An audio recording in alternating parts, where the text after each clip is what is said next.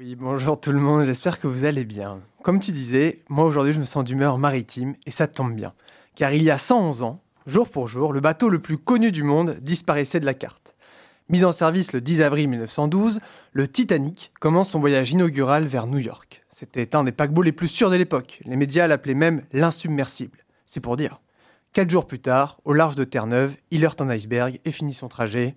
Sous l'océan Sous l'océan Quelle performance hein Quatre jours pour couler trois ans de construction qui ont, coulé, qui ont coûté 150 millions de dollars. Tout ça à cause d'un fichu morceau de glace. Pour les scientifiques et les chercheurs, cependant, quelque chose cloche. Certains sont convaincus que l'impact n'est pas le seul en tort dans ce naufrage. Par exemple, les rapports d'époque affirment que le capitaine a été plusieurs fois informé de la présence d'icebergs dans sa zone de navigation. Pourtant, il n'a jamais diminué sa vitesse. Pourquoi? N'avait-il pas bien entendu l'information? Avait-il des problèmes de vue de, de là à ne pas voir au loin? Il faut aussi comprendre qu'à l'époque, il n'avait pas l'offre audition.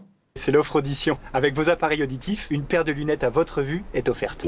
Et si Mais en attendant, lui, le mystère plane toujours. Et puis, il n'y avait pas de boîte noire ou de caméra de surveillance. hein. C'était rudimentaire il y a 100 ans.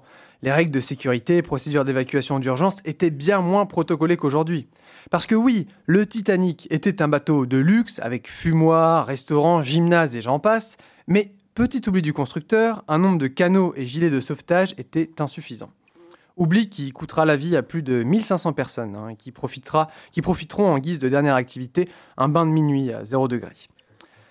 Un incident tragique, comme, euh, comme on le dit, mais vous le savez, le malheur des uns fait le bonheur des autres. Et notamment de James, James Cameron. hein, basé sur le récit du naufrage, saupoudré d'une douce histoire d'amour, le film Titanic sort fin 1997. Il aura d'ailleurs coûté plus cher à réaliser que le Titanic lui-même. Sauf que lui ne s'est pas planté au fond de l'Atlantique. Oh non, non, c'est même devenu un des plus grands succès de l'histoire du cinéma. Ah mais il est fort ce James. hein. Il arrive sur le thème d'un incident qui dure quelques secondes à faire un film de plus de 3 heures, atteignant 2 milliards de recettes, donnant une notoriété internationale à ses deux acteurs principaux, et même d'identifier encore aujourd'hui son film par un simple air de flûte. Ah, oui, pardon, j'ai dû ressortir ma flûte du collège pour contourner les, les droits d'auteur de Céline Dion, hein, c'est Ah. pour ça. Ça sort bien. Et en ayant euh, vu et en ayant euh, Monsieur Cameron aux commandes, euh, le Titanic s'est vu offrir un- une des meilleures réalisations cinématographiques du moment. Hein, il suffit de regarder ces deux films, Avatar, qui réalisera par la suite, eh bien, ils sont dans le top des films ayant le mieux marché. D'ailleurs, il aurait pensé au scénario de ces hommes bleus avant même Titanic. hein. Il a dû repousser la date de production d'Avatar car la technologie n'était pas assez performante à son goût en 1990. Franchement, il- est visionnaire ce James. Moi, je, me- je me demande s'il est humain. Je serais même pas surpris qu'on m'apprenne qu'il était en fait à bord du Titanic il y a 100 ans et qu'il ait lui-même saboté le paquebot en prévision de faire son film. Mais bon, pas d'inquiétude. Aujourd'hui, en 2023, avec les protocoles de sécurité et la technologie actuelle, il y a très peu de chances pour qu'on voit un jour en salle Titanic 2.